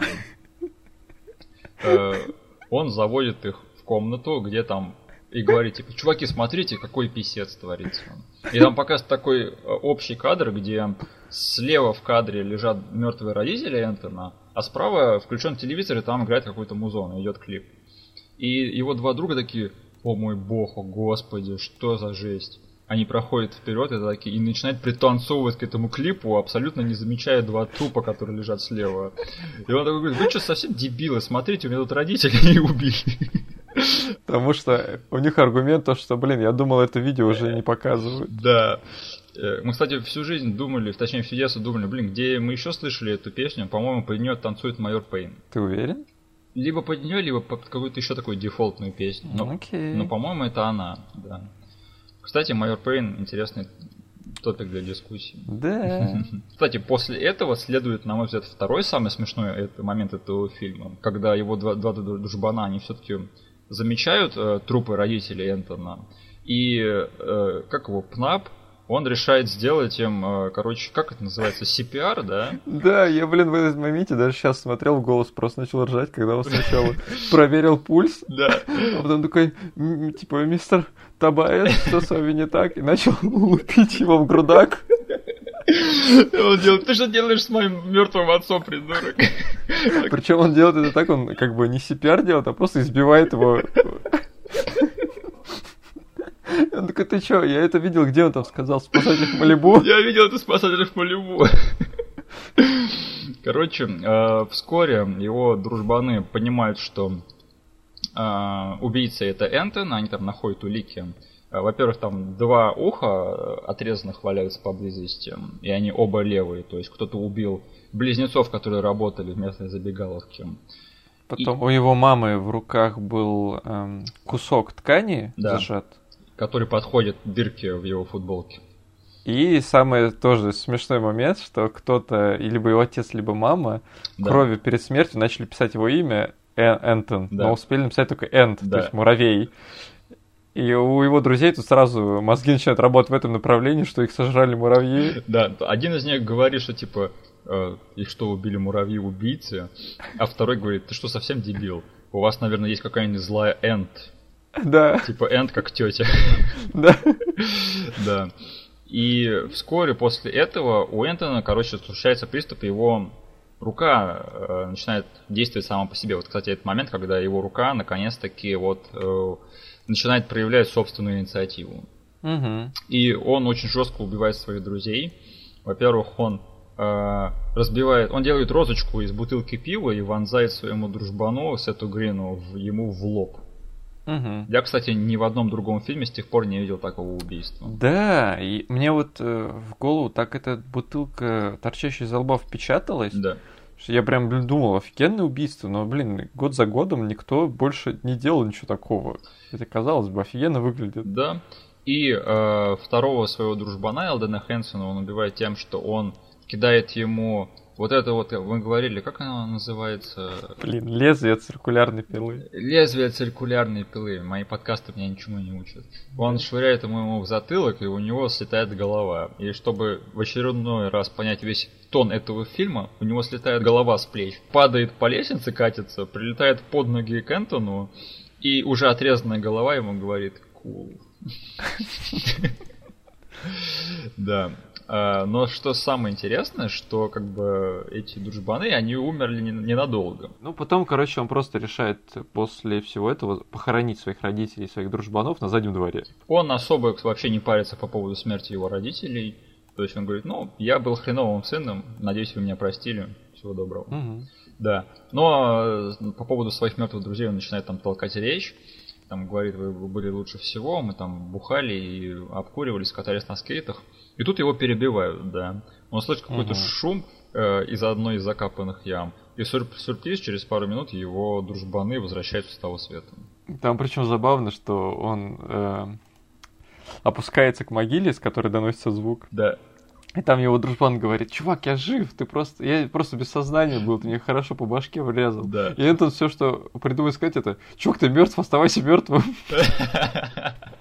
Чувак, ты мертв, да, с того света не возвращается. Да, им больше ничего не остается, кроме как подняться из могил, и они как-то... А, его обезглавленный дружбан э, хватает лопату и вырубает Энтона. Случайно, как мы узнаем. Да. Потому что тут да. в первой сцене, когда они возвращаются, нам хотят произвести впечатление, что они типа будут злыми зомбими.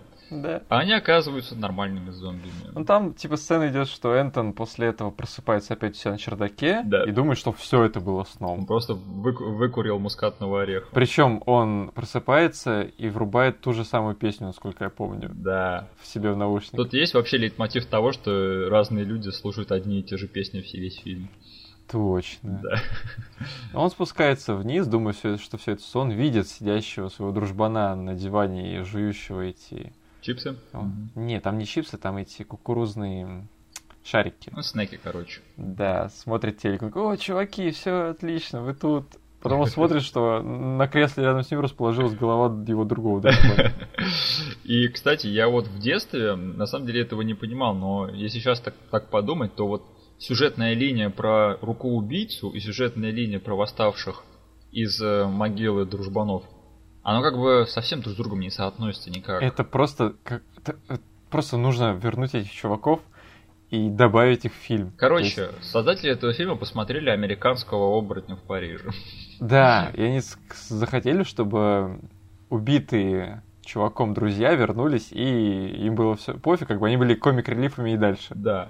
Что, кстати, я с одной стороны ценю такое изобретательство, да, с другой можно было бы как-нибудь что-нибудь привязать. Ну, чтобы одна и вторая сюжетные линии как-то к чему-то э, были связаны к какой-нибудь одной точке, да. Да. Ну, в общем, э, далее наш э, герой, он идет... Они советуют ему обратиться к нашему предыдущему товарищу Рэнди, который металюга говнарь и угу. слушает Мотли Крю постоянно у себя в тачке. И а, у них рождается теория, что раз он с металюга, то он разбирается в сатанинских делишках. Ох уж эти стереотипы. Ну, сюрприз, ничего он не разбирается, потому что единственное, что он ему советует, это, это держать свои руки занятыми. Да, и Энтон решает начать вязать. Да. А, что происходит? Он думает, что как бы все хорошо, так и будет, но к нему в дом заявляются те два копа из э, первой половины фильма. И они видят, что у него там на диване сидят два трупака. Которые начинают говорить еще к тому же. Да. Ну, они не видят, они думают, что он просто убил своих друзей и посадил их туда. Да. Но они решают как бы прославиться, пойти там стапать большую добычу, и они заваливаются к нему в дом, чтобы его арестовать.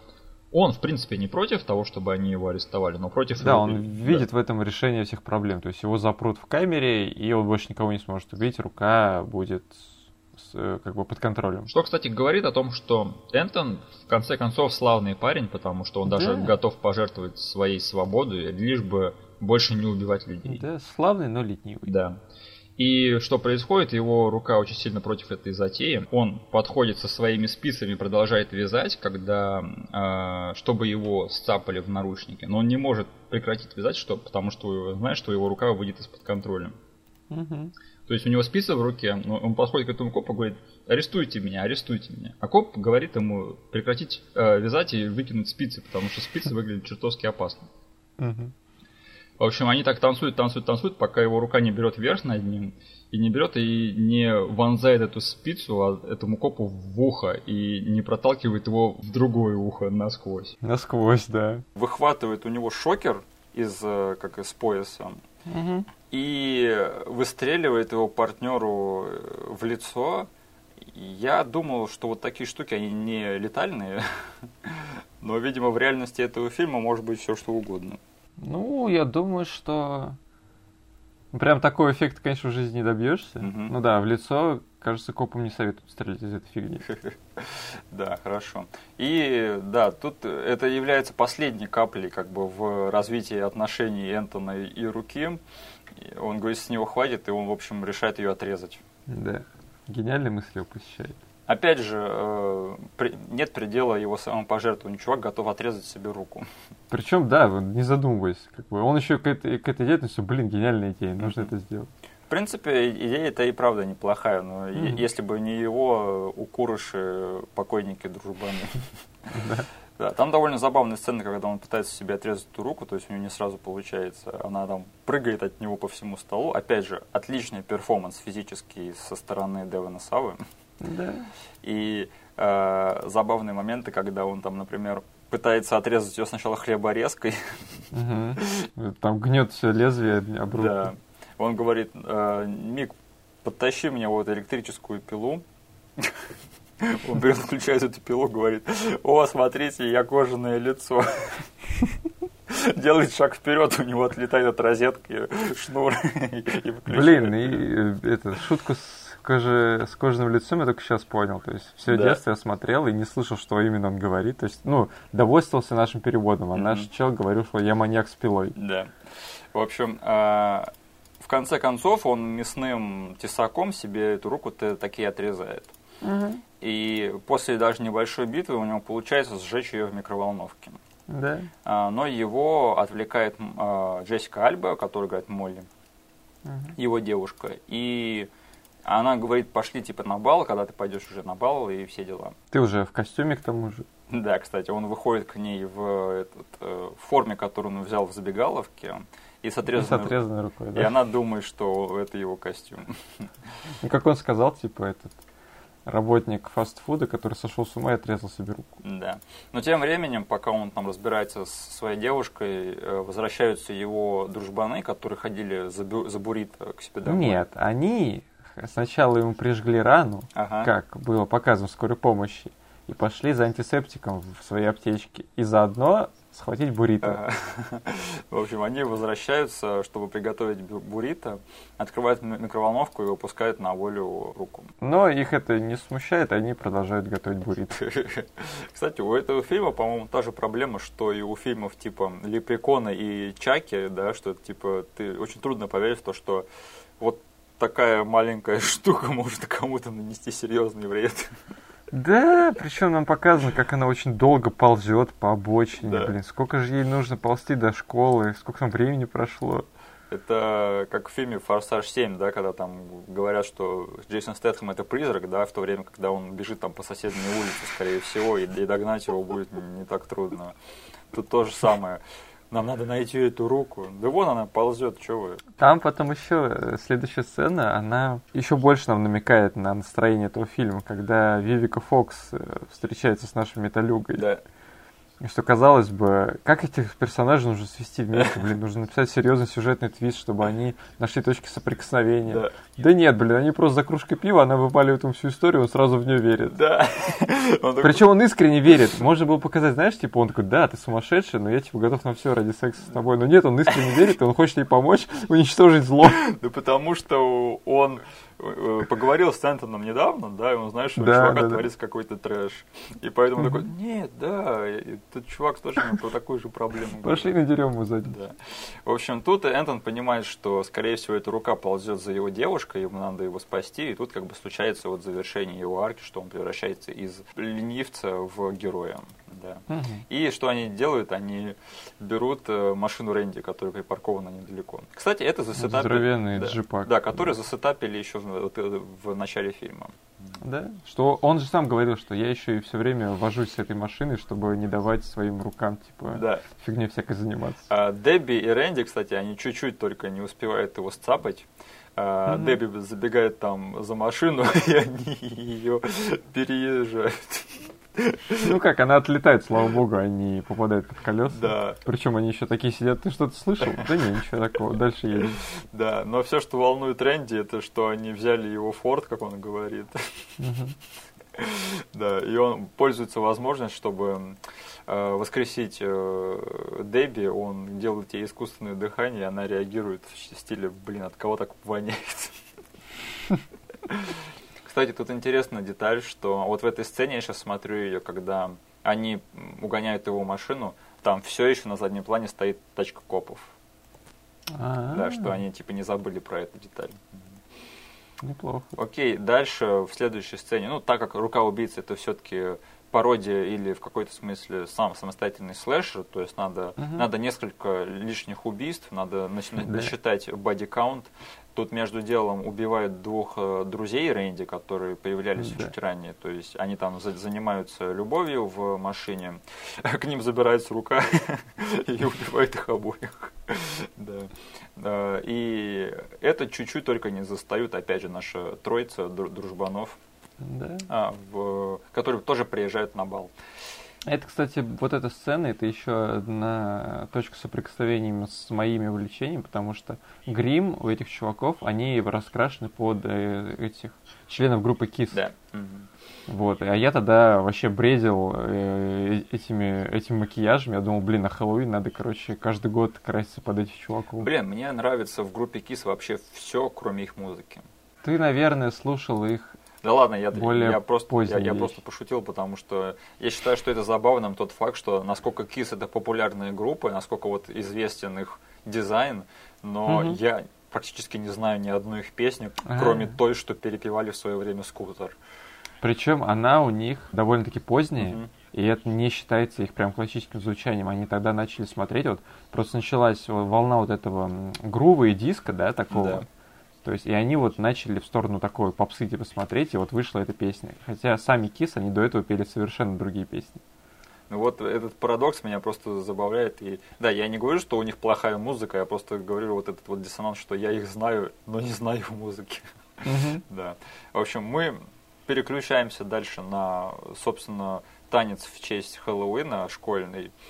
И да, тут, в общем, самое приятное камео всего этого фильма случается. Блин, я помню, когда в детстве первый раз эту сцену увидел, такой, блин, я не могу поверить, что я это вижу на своем экране. Я, Как это вообще возможно? Их нельзя было все затащить. я думаю, мы какое-то время убеждали, что они просто подобрали двойников.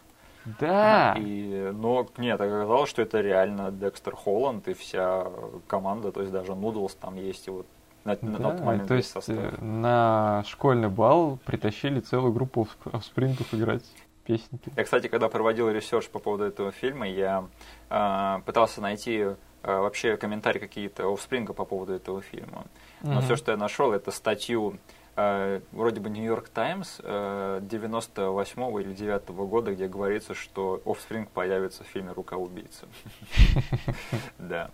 И единственное, вот в чем, наверное, самый большой fail этого, это я очень хвалю создателей за то, что они додумались позвать Offspring в этот фильм, Мгм. но в чем, я считаю, fail в том, что они открывают их сцену тем, что они поют кавер песни Рамоунс. Да, они как бы... Я не знаю, я бы, наверное, вообще умер от наслаждения, если бы они поставили какой-нибудь из своих самых знаменитых песен туда. Да, типа что-нибудь Come Out and Play или Да. Vultures или что-нибудь типа того. Они в конце концов играют в свою песню чуть попозже, Beheaded, Мгм. да. Но Мгм. вот если бы они сыграли какой-нибудь там хотя бы Bad, вот это было бы неплохо. Мгм. И да, в общем, на бал заявляются наши герои, попутно, а, кстати, эти, они их сразу же, они становятся очень популярными благодаря их, в кавычках, костюмам, да. Попутно рука убивает, видимо, директора этой школы или Ну, что Похож на директора какого-то. Да, который типа делает э, звонок по поводу грязной линии, да. И э, у него такое ощущение рождается, как будто его реально кто-то сейчас трогает, и оказывается, что его реально кто-то сейчас трогает. Рука, кстати, после этой сцены получает небольшой апгрейд, потому что у директора в офисе есть эта точилка карандашей автоматическая. Да. Она типа подтачивает все все пальцы. Там, кстати, неплохой момент, там под музыку подставлена, где эта рука. Кстати, я хотел сказать по поводу этой руки, что на самом деле вот эффект того, что, во-первых, что они реалистично сделали Энтону руку отрезанную, Мгм. То есть а, обычно как это делается в малобюджетных фильмах, что они просто надевают на целую руку наконечник отрезанной руки, и там видно, что рука не отрезана, потому что она длинная, но в конце Да. просто обрубок. А тут реально видно, что у него как бы пространство на руке сократилось. А, Там, короче, как, у него настоящая рука была под одеждой. Ну, скорее всего, да. Да, там просто в некоторых сценах это видно, но в остальных оно более-менее скрыто. То есть его настоящая рука очень близко к телу прибита, и тут как бы просто одета другая фигня. Как думаешь, это поэтому они надели на него вот эту куртку из забегаловки? Да? Да, да, да. А, я об этом раньше не задумывался, гениально. И что еще интересно, кстати, что, во-первых, еще они эффект отрезанной головы сделали довольно неплохо. Мгм. Кое-где совместили компьютерную графику, а кое-где аниматронику. Мгм. И об, обе вещи сделали довольно-таки непринужденным. И еще интересный факт, что знаешь, кто играет руку в этом фильме? Да, знаю. Ну, в общем, молодец, тогда не будем про это говорить. Договори. Но его играет Кристофер Харт, какой-то известный, типа, в своих кругах э, фокусник и э, перформер. И забавная тема, что он играл аналогичную роль руки в «Семейке Адамсов». Ну да, это ее там звали It. Нет, э, ее там звали Think. Вещь. Да, Think. И да, что он как бы, видимо, это было его прослушивание для роли руки убийцы.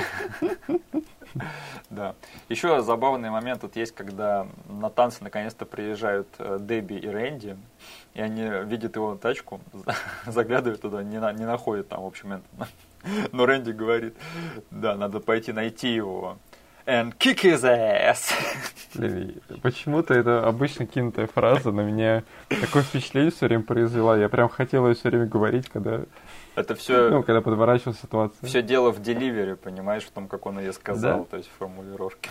Он сказал это и хлопнул дверью еще. Да. И, а, кстати, еще я забыл забавный момент, когда они э, пытались сцапывать его еще возле дома Энтона. Они подъехали, mm-hmm. и на дело побежала она, а он остался да. в машине. Да. И он ей говорит, эй, только не позволь им тронуть мой форт.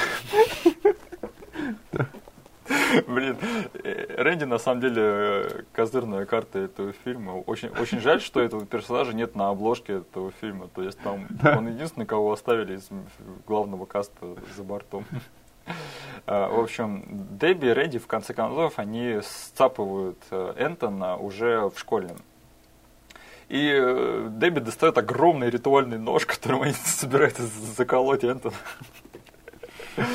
И... Слава богу, он вовремя говорит, что, чуваки, я оттяпал уже эту руку. И подбегает на, на подмогу Рэнди, начинает ему раздавать люлей, говорит, это вот что бывает, когда ты трогаешь мой форт, козел. Да. Да, вовремя он, в общем, показывает, что он отрезал э, свою руку. И мне кажется, кстати, если бы у него рука была не отрезана, он бы позволил себя убить, потому что мы знаем, какой хоро- да? хороший парень да. Он готов пожертвовать собой. Но, в общем, они бегут э, на танцы и предупреждают всех, что, э, в общем, тут где-то ползает маньяк-убийца и что всем надо валить отсюда. Но, так как это Хэллоуин, все поднимают его на смех. И сразу же получают, типа, backlash от этого всего. Да, подходит Декстер, говорит, так, парень, все, ты, типа, повеселился, хватит, а сейчас мы продолжим. И тут ему на голову падает рука убийцы. Снимай с него скальп. Это так жестко. Мне кажется, короче, там графика очень жесткая, но реакция Декстера недостаточно жесткая на такую смерть. Потому что видно, что он орет, да, но, блин, с такой травмой он бы прям с ума там сошел, наверное. Нет, ну, кстати, да, оценил шутку, он поет э, песню да. Beheaded, да, да, и его самого лишают головы минуты позже. Да. В общем, на э, танцах начинается толкучка в стиле фильма Кэрри. Там все разбегаются в панике. Э, и чтобы не попасть там никому под ноги, э, Молли со своей подругой забираются в вентиляцию. Причем там классный момент, она как бы говорит, давай вентиляцию, пока нас не раздавили. И сразу же показывает то ли Майка, то ли кого-то там, или нет, какого-то чувака давит. Рэнди, Рэнди давит. Да, Рэнди давит, точно. Э, кстати, э, ты знаешь странный факт по поводу этого фильма, что актриса, которая играет э, подругу Джессики Альбы, и актер, который играет Рэнди, что они типа брат и сестра, ну, по крайней мере, двоюродные. Да. И они узнали об этом только когда встретились на съемках этого фильма. Да, это я читал. Что, что за бред вообще? Причем э, она, это же та девушка, которая была э, на похоронах близнецов в этом фильме. Это она, э, да, типа, это она. плакала и к ней, да. к ней пытался подвалить Рэнди, но да. она от него свалила. Да. А, слушай. Я, короче, только сейчас вот смотря этот фильм понял эту штуку, что они эту девушку уже показали заранее. Просто, блин, у этой девушки достаточно такая забывчивая внешность, на мой взгляд. Да? И... Это она. И, грубо говоря, брат подкатывал к своей сестре в этом фильме. Только в Голливуде, чувак. Я думаю, там скоро выяснится, что их разлучили, блин, при рождении, что это какая-то Санта-Барбара еще началась, в общем. Угу. Да, в общем, эта сцена заканчивается довольно-таки жестко, потому что они добираются до как вентиляционного пролета, и Джессика Альба, она вылезает туда, а ее подруга начинает, типа, ссыковать. Угу. В конце концов, э, этим пользуется рука убийца, то есть она э, накидывает ей веревку, которой пользовалась Джессика Альба, она накидывает ее подруге на шею. Угу. Ее подруга полнейшая дура, она тут же прыгает в этот проход. Да. И подвешивается там за шею. Э, рука убийцы убирает каблук, которым они подперли вентилятор, и эту девушку накручивает на этот вентилятор. И просто все ошметки как на Джессику Альбу попадают, так и вообще вокруг Да, раскидываются. и пару минут спустя в этот, к этой вентиляции пробираются Мика и Пнап, и они смотрят на это дело такие, так, я не полезу через Таню. И возвращаются обратно. Как там еще он говорит, я думал, что мне сегодня перепадет хоть немного, и Да. этот, он говорит что-то вроде, ты можешь там взять кусочек или что-то такое. Да. Э, В общем, это все дело, оно быстренько, плавно перетекает в кульминацию этого фильма, потому что рука убийцы захватывает Джессику Альбу и привязывает ее к э, как это, крыше машины. Да, наверху рисует пентаграмму. Как до этого, типа, Дебби нам говорила, что руке для осуществления своего злого плана нужно эту невинную душу, да, Да. Что-то убить. Что говорит нам о том, что она все еще девственница. Да, вот. Кстати, перед этим еще я хотел сказать, что есть э, довольно прикольный момент, где они заходят в, э, в кабинет кружка рукоделия. Да. И там и стоит небольшой театр для кукол Да. ручных. Да, и рука сначала прячется в очень криповую куклу, которая, Ага. блин, похожа на брату куклы Аннабель. Да. Вот, а уже потом она выбирает э, это какую-то совсем нелепо выглядящую куклу, которую сделал, наверное, какой... Блин, Антон, наверное, сделал ее. И э, да, кстати, опять же, креативность, как нам сэкономить на спецэффектах с рукой, да, будем использовать кукол. Да. Тоже прикольно. Причем кукла-то с лицом с таким, и можно даже в некоторых моментах менять ее состояние, чем они воспользуются. Да. В общем, э, эта рука убийцы в форме куклы, она давит на рычаг, который вот эту машину поднимает к потолку, где, по идее, Молли должно раздавить. Подбегают Энтони и его дружбаны. Они начинают бороться с этой рукой убийцы. Она, оказывается, очень сильной. Да. И они с ней борются, борются, и тут э, этот Пнап, Мик. Мик, Не, Мик замечает, да. Сет Грин, Да. замечает э, в стороне одну интересную деталь, которая как бы по, по канонам драматургии она как бы должна, должна спасать положение. И в итоге она это сделает, но она приводит к тому, что он просто берет эту хрень, поднимает ее в воздух и говорит, смотри, кальян для, для Кинг-Конга. Да. И там, в общем, стоит здоровый трехтрубочный кальян. И Пнап, не раздумывая, просто говорит, слушай, чувак, я не могу тебе сейчас помочь этой рукой, я должен пойти и покурить эту фигню. Они знают, что, короче, с Молли ничего не будет, она вернется, там, э, увидит тоннель, все будет хорошо. Да, да. Смерть это неплохо. И даже если сейчас произойдет конец света, то это еще не конец э, всего хорошего, что есть в жизни. Поэтому, ну, блин, мы умерли, все остальные умрут, какая разница, можно, в общем, подзарядиться. И они начинают просто посреди этой напряженной сцены курить траву. А, Но Энтон, во-первых, он чувствует себя очень сильно преданным своими друзьями. Он говорит, вы что, придурки, вы мне помогаете. Но до него доходит, что как бы можно использовать эту ситуацию себе ну, выгодно, и он сам подходит, начинает курить эту траву, подбегает, и возвращается, и под э, эту куклу, где сидит э, рука убийцы, он выдыхает все, что он сейчас накурил. Да. И рука убийцы прибалдевает.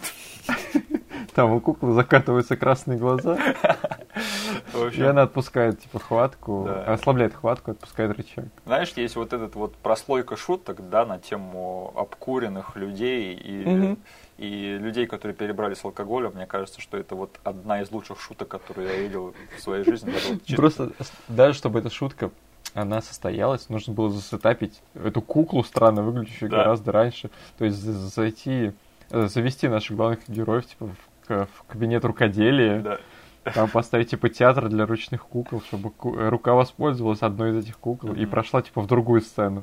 Они в итоге спасают э, таким образом Молли, но э, рука убийцы все еще жива, и ее получается убить только нашей сестре Дебби, которая забегает в самый драматический момент, швыряет в нее свой ритуальный кинжал, пролетает к руке убийцы и вонзается таким же макаром обратно в Мика. Да. Э, Что если бы он, если бы он был живой, это получился бы очень-очень неловко.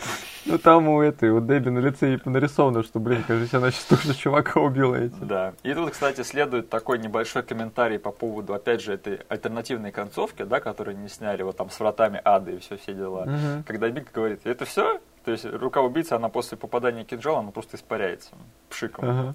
И он такой, это все, типа, никакого там, э, никаких вратов ада, никакого там адского кипятка, ничего, просто пш, и все. Да, вот, это ваша концовка теперь. Да. И Дебби говорит, надо пойти заняться ритуальным сексом, да, ты, Рэнди, ты готов, в общем, он, он наконец-то, в общем, все, к чему он стремился в этом фильме, наконец-то он этого достигает. Время друидов, господа. И да, вроде бы все хорошо, но эти торчки, они, они ведут себя как торчки. Миг залетает этим огромным коляном в, рожу Пнабу от чего он налетает на рычаг, который ответственен за то, где расположена машина, и Мгм. она падает прямо на Энтона, беднягу. Причем там звук еще такой, что его расквасило Да. Размазало по полу. И открываются врата А- рая, и э, эти Пнап и Мик, они, в общем, понимают, что подошел их момент, и оглядываются на Энтона и говорят, ну что, ты с нами или как? Мгм. Кстати, на Ютубе сохранился только небольшой фрагмент альтернативной концовки, а, какой-то даже не официальный, а workprint. Мгм. И там виден только момент, когда эти двое уходят в рай. Мгм. И там самое интересное, что на фоне играет Stairway to Heaven от Led Ze- Zeppelin. И, с- Ну, это, скорее всего, этот референс. скорее всего, это темп-трек, да, потому Мгм, что да. Led Zeppelin, они очень-очень э, охраняют свою музыку от использования в разных фильмах, и, Да. и я не вижу, чтобы им вот этому фильму позволили бы использовать Stairway to Heaven, который считается просто одной из величайших рок-н-ролльных песен в истории. Они у Мотли Крюта только одну песню смогли отжать. Да. Ну, знаешь, это больше, чем у Мотли Крю песен могу отжать я, поэтому... Да. В общем, и что самое интересное, как бы по, по фильму мы переключаемся там через какое-то время, когда Энтон выжил, но он типа тоже отказался от рая, и он лежит весь перевязанный, и за ним ухаживает Молли. Мгм. И что самое интересное, что вот в этой альтернативной концовке, которая есть на Ютубе, а, там в этой сцене э, туда приходят Рэнди и э, Дебби. А, Да, к нему в палату. Да, и типа делается заявление о том, что они теперь пары, и у них там отношения. Мгм. Почему-то они это вырезали из финальной версии, что меня немножко расстраивает, потому что мне кажется, ну, они забавные персонажи, я не против было, чтобы Да. их э, линию немножечко закрыли нормально. Да. Ну, скорее всего, просто фокус бы тогда сместился с этой сцены. То есть в ней бы происходило э, то, что два живых персонажа пришли, потом два мертвых. И как бы очень много всего происходило. Возможно, они так думали. Слушай, я знаю э, сц- сценаристов и режиссеров, которые пользуются структурой в кино, и все они трусы. Э, Поэтому чем больше информации в кино, тем лучше. Вот смотрел отряд, отряд самоубийц. Это луч- лучший фильм на свете. Я знаю все, что мне надо и не надо об этих персонажах. В этой сцене мы еще узнаем, что э, Мик и Пнап, они теперь ангелы-хранители Энтона. И они приходят к нему в палату, он с ними разговаривает. Медсестра думает, что у него типа белая горячка. Да. Но все заканчивается тем, что они его покидают, да, его оставляют типа, в покое, чтобы он немножко поспал. Он смотрит наверх и видит там надпись, которую видели его родители в открывающей сцене, что там на потолке написано «Я под кроватью». И он начинает кричать, как девчонка. А они, уходя, говорят, блин, может быть, сказать ему, что это мы подшутили. Такой, да нет, пускай, короче, не скучно будет жить. И там реально раздается такой комический диск Энтона из палаты. Ну, потому что было засетаплено до этого, когда он себе отрубил руку, он также закричал, и кто-то сказал, блин, Энтон, ты кричишь, как девчонка. А он и правда кричит, как девчонка. Да. В общем, да, и на этом фильм заканчивается и врубается «A 20, 20, 24 hours ago, I wanna be sedate». Только, только ее поет не Рамонс, а Offspring, да. Да. И да, это рука убийцы. Перед тем, как мы будем делиться впечатлениями, я хочу поправить себя, что я несправедливо наехал на создателя этого фильма в одном моменте. Все-таки Дебби рисует перевернутую звезду на карте. Да. Они молодцы, они сделали все как надо. Сатанинскую звезду. Да, да. Хорошо. Давай тогда поговорим о том, а вообще, как этот фильм сохранился и как он тебе сейчас. Ох, блин, вот с этим фильмом сложнее всего, потому что я не знаю, насколько в нем, насколько вот в том образе, который у меня сейчас в голове, насколько на него повлияла ностальгия. Мгм. То есть это вот тот случай, когда, казалось бы, я хочу его советовать вообще всем, кому попало, но что-то меня останавливает и говорит мне, чувак, нет, действительно, в этом фильме очень много ностальгии. И то, что ты его смотрел все время 20 плюс раз, не знаю. То есть, вот Настя его показала, она его второй раз со мной смотрела, и смеялся на тех же моментах, где и я, она все, типа, понимала, ей действительно нравится. Возможно, потому что, как бы, ну, она из того же поколения, она, mm-hmm. то есть, в нулевых она слушала то же, что и слушал я, она, типа, смотрела то же, что и смотрел я. Но вот не знаю, если вы дитя нулевых, то, как бы, ну, дитя этих конца 90-х, начала нулевых, то мне кажется, этот фильм вам зайдет с, большей вероятностью. Я в чем-то согласен с тобой, но я бы сказал, что я не считаю, что это отличный фильм, я считаю, что это нормальный uh-huh. фильм. Да. Но если ваше чувство юмора совпадает с чувством юмора этого фильма, то он вам покажется нормальным фильмом плюс. Да. Чувство юмора этого фильма, оно не для всех. Да. Как кто-то может посмотреть и сказать, это какой-то бред, я не могу просто ничего понять, ничего из этого мне смешным не кажется. И это, это будет нормально. Да, это нормально. Но если подобная дуристика, она э, вам по вкусу, то я думаю, вы насладитесь этим фильмом. Угу. Просто не воспринимайте его слишком всерьез. Да. И опять же, я, я рассказывал, какая у меня иногда ностальгия бывает по поводу времен вот примерно этого фильма. Это далеко не худший образчик жанра и даже не худшая комедия ужасов из э, тех времен. Да, я не, не могу советовать его прям всем подряд, но если то, что вы сейчас услышали, вам кажется привлекательным, то да, попробуйте. Mm-hmm. Причем, как я уже говорил не раз, мне нравится видеть, что фильм снят не безразлично. То есть видно, что да. люди, которые стояли, ну, которые вот были в съемочной команде, они старались в меру своих возможностей. Да, mm-hmm. типа не все получалось, не на все были деньги. Но, блин, что актеры, что там как бы оператор, режиссер, видно, что действительно вкладывались в этот фильм все. Да, так что давай поговорим о том, э, про вообще про наследие этого фильма. Угу. Я, я думал, что на самом деле у этого фильма просто никакой культовости нет. Я думал, что вот мы про него знаем и все. Ну, да. Я наткнулся на репортаж с скрининга этого фильма в честь его 20-летия. Ничего себе. Который проходил вот в этом году, потому что как раз-таки вот в этом году да. ему и исполнилось 20 лет. Угу. На этот скрининг собрался полный зал, огромный, угу. и туда приехали Сет Грин, Элден Хэнсон и Девон Сава. Нифига и, себе! И режиссер этого фильма. И они все тепло вспоминали съемки этого фильма и общались там с фанатами, отвечали на их вопросы, и, в общем, выглядело это все, ну, как определенно не последний фильм, не, не фильм последней культовости, скажем так. Угу. Поэтому, как оказалось, этот фильм, несмотря на то, что он провалился, когда он вышел, по каким-то либо причинам, либо по тем, которым мы говорили, либо по каким-то еще. Угу. Но со временем люди его открыли, и он более или менее считается, оказывается, культовым. Слава богу, блин.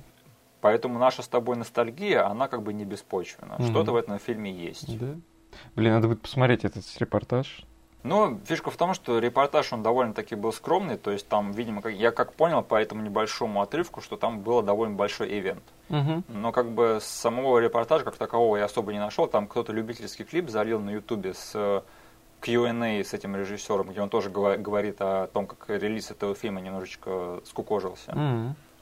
Да, но вот каких-то там серьезных больших вещей вот с, этой, с этого ивента я не увидел. Но вот то, что такой ивент был, это как бы факт. это классно. Блин, не каждый фильм сейчас 20-летие свое отмечает таким образом. Да? Какие еще фильмы могут отметить в этом году 20-летие? Ну, «Матрица», «Рука убийца» и все. «Звездные войны» эпизод 1? Нет такого фильма. «Бойцовский клуб»? Нет такого фильма. Ты это не твоя работа и не фильм «Бойцовский клуб», понимаешь? И не твой, твой счет в банке. Ты записывающий подкаст «Мешок с дерьмом». Да, никому не нужен твой подкаст. И что я еще хочу сказать, что вот у Дев, Деван Сау, он последнее время немножко циркулирует в СМИ, то есть у него даже по поводу его э, фильма «Фанат» у него брали интервью, и его там расспрашивали про руку-убийцу. Блин, офигеть, вопросы про фильм даже задают. Да, и он ответил, что он не против бы был э, сняться в сиквеле. Мечты, мечты. Он говорит, что это, конечно, невыполнимо, но что если бы поступило такое предложение, он бы взялся за него просто не раздумывая. Знаешь, э, я вот сейчас еще вспомнил, что мне из сериалов и фильмов больше всего напоминало «Руку убийц» в свое время. Так. Я не знаю, может быть, ты сейчас это объяснишь для меня, потому что немного для меня это непонятно, но у меня похожий вот вайб вызывал сериал Томми Оборотень. Так, интересно. Смотри, во-первых, в них есть что-то на уровне производства похожее, просто то, как они сняты, на мой взгляд. Да, да. Конечно, э, единственное, Томми Оборотень, он больше такой family friendly, как говорится. Он такой, типа, он же еще как бы под Баффи косил. Ну да, но я бы еще сказал, что Баффи немножко посерьезнее, чем Томми Оборотень. Угу. Да, там прям какой-то глобальный сюжет был, который через серии шел. Угу. Но что-то определенное есть. И что, да. как бы, комедия ужасов и тут, и там. И обсмеиваются каноны жанра хоррора. Там просто, насколько монстров. помню, тоже был персонаж, типа, на подхвате у Томми, вот его дружбан, да, который был самым... Он как будто бы действительно шарил во всем этом и да. замечал какую-то киношность во всем этом. Я не помню, что-то такое. Он был самым вот человеком, который... Он был нердом. Да, нерд, который понимает, где он оказался. Да. Ну там опять же вот тинейджеры, они пытаются бороться с э, супернатуральщиной, поэтому да. и, и, и Томми Обертин тоже, наверное, такой порождение вот этой вот эры, когда персонажи внутри фильмов начинали понимать жанр фильмов, в которых они находятся. То, то есть там это было супер, как бы легко, э, каким-то налетом сверху. Не могу сказать, что это прям один в один рука убийца, но да. определенные схожести я вот прям неосознанно замечал. Окей, я на самом деле я не буду пересматривать сериал Томми Оборотень, угу. но есть о чем подумать определенно. Угу. Да. Так, что-то я еще хотел сказать. Нет, не хотел. Но я думаю, на этом как бы можно и закругляться. Да? Угу. Рука убийца. Смотрите на свой страх и риск. На Хэллоуин. На Хэллоуин этот фильм зайдет просто, особенно в компании. Да. В компании поставить. И Девин Сава, ты заслуживаешь лучшего. Да. Угу. Спасибо всем, что слушали. Пока-пока, до следующего раза. Всем пока.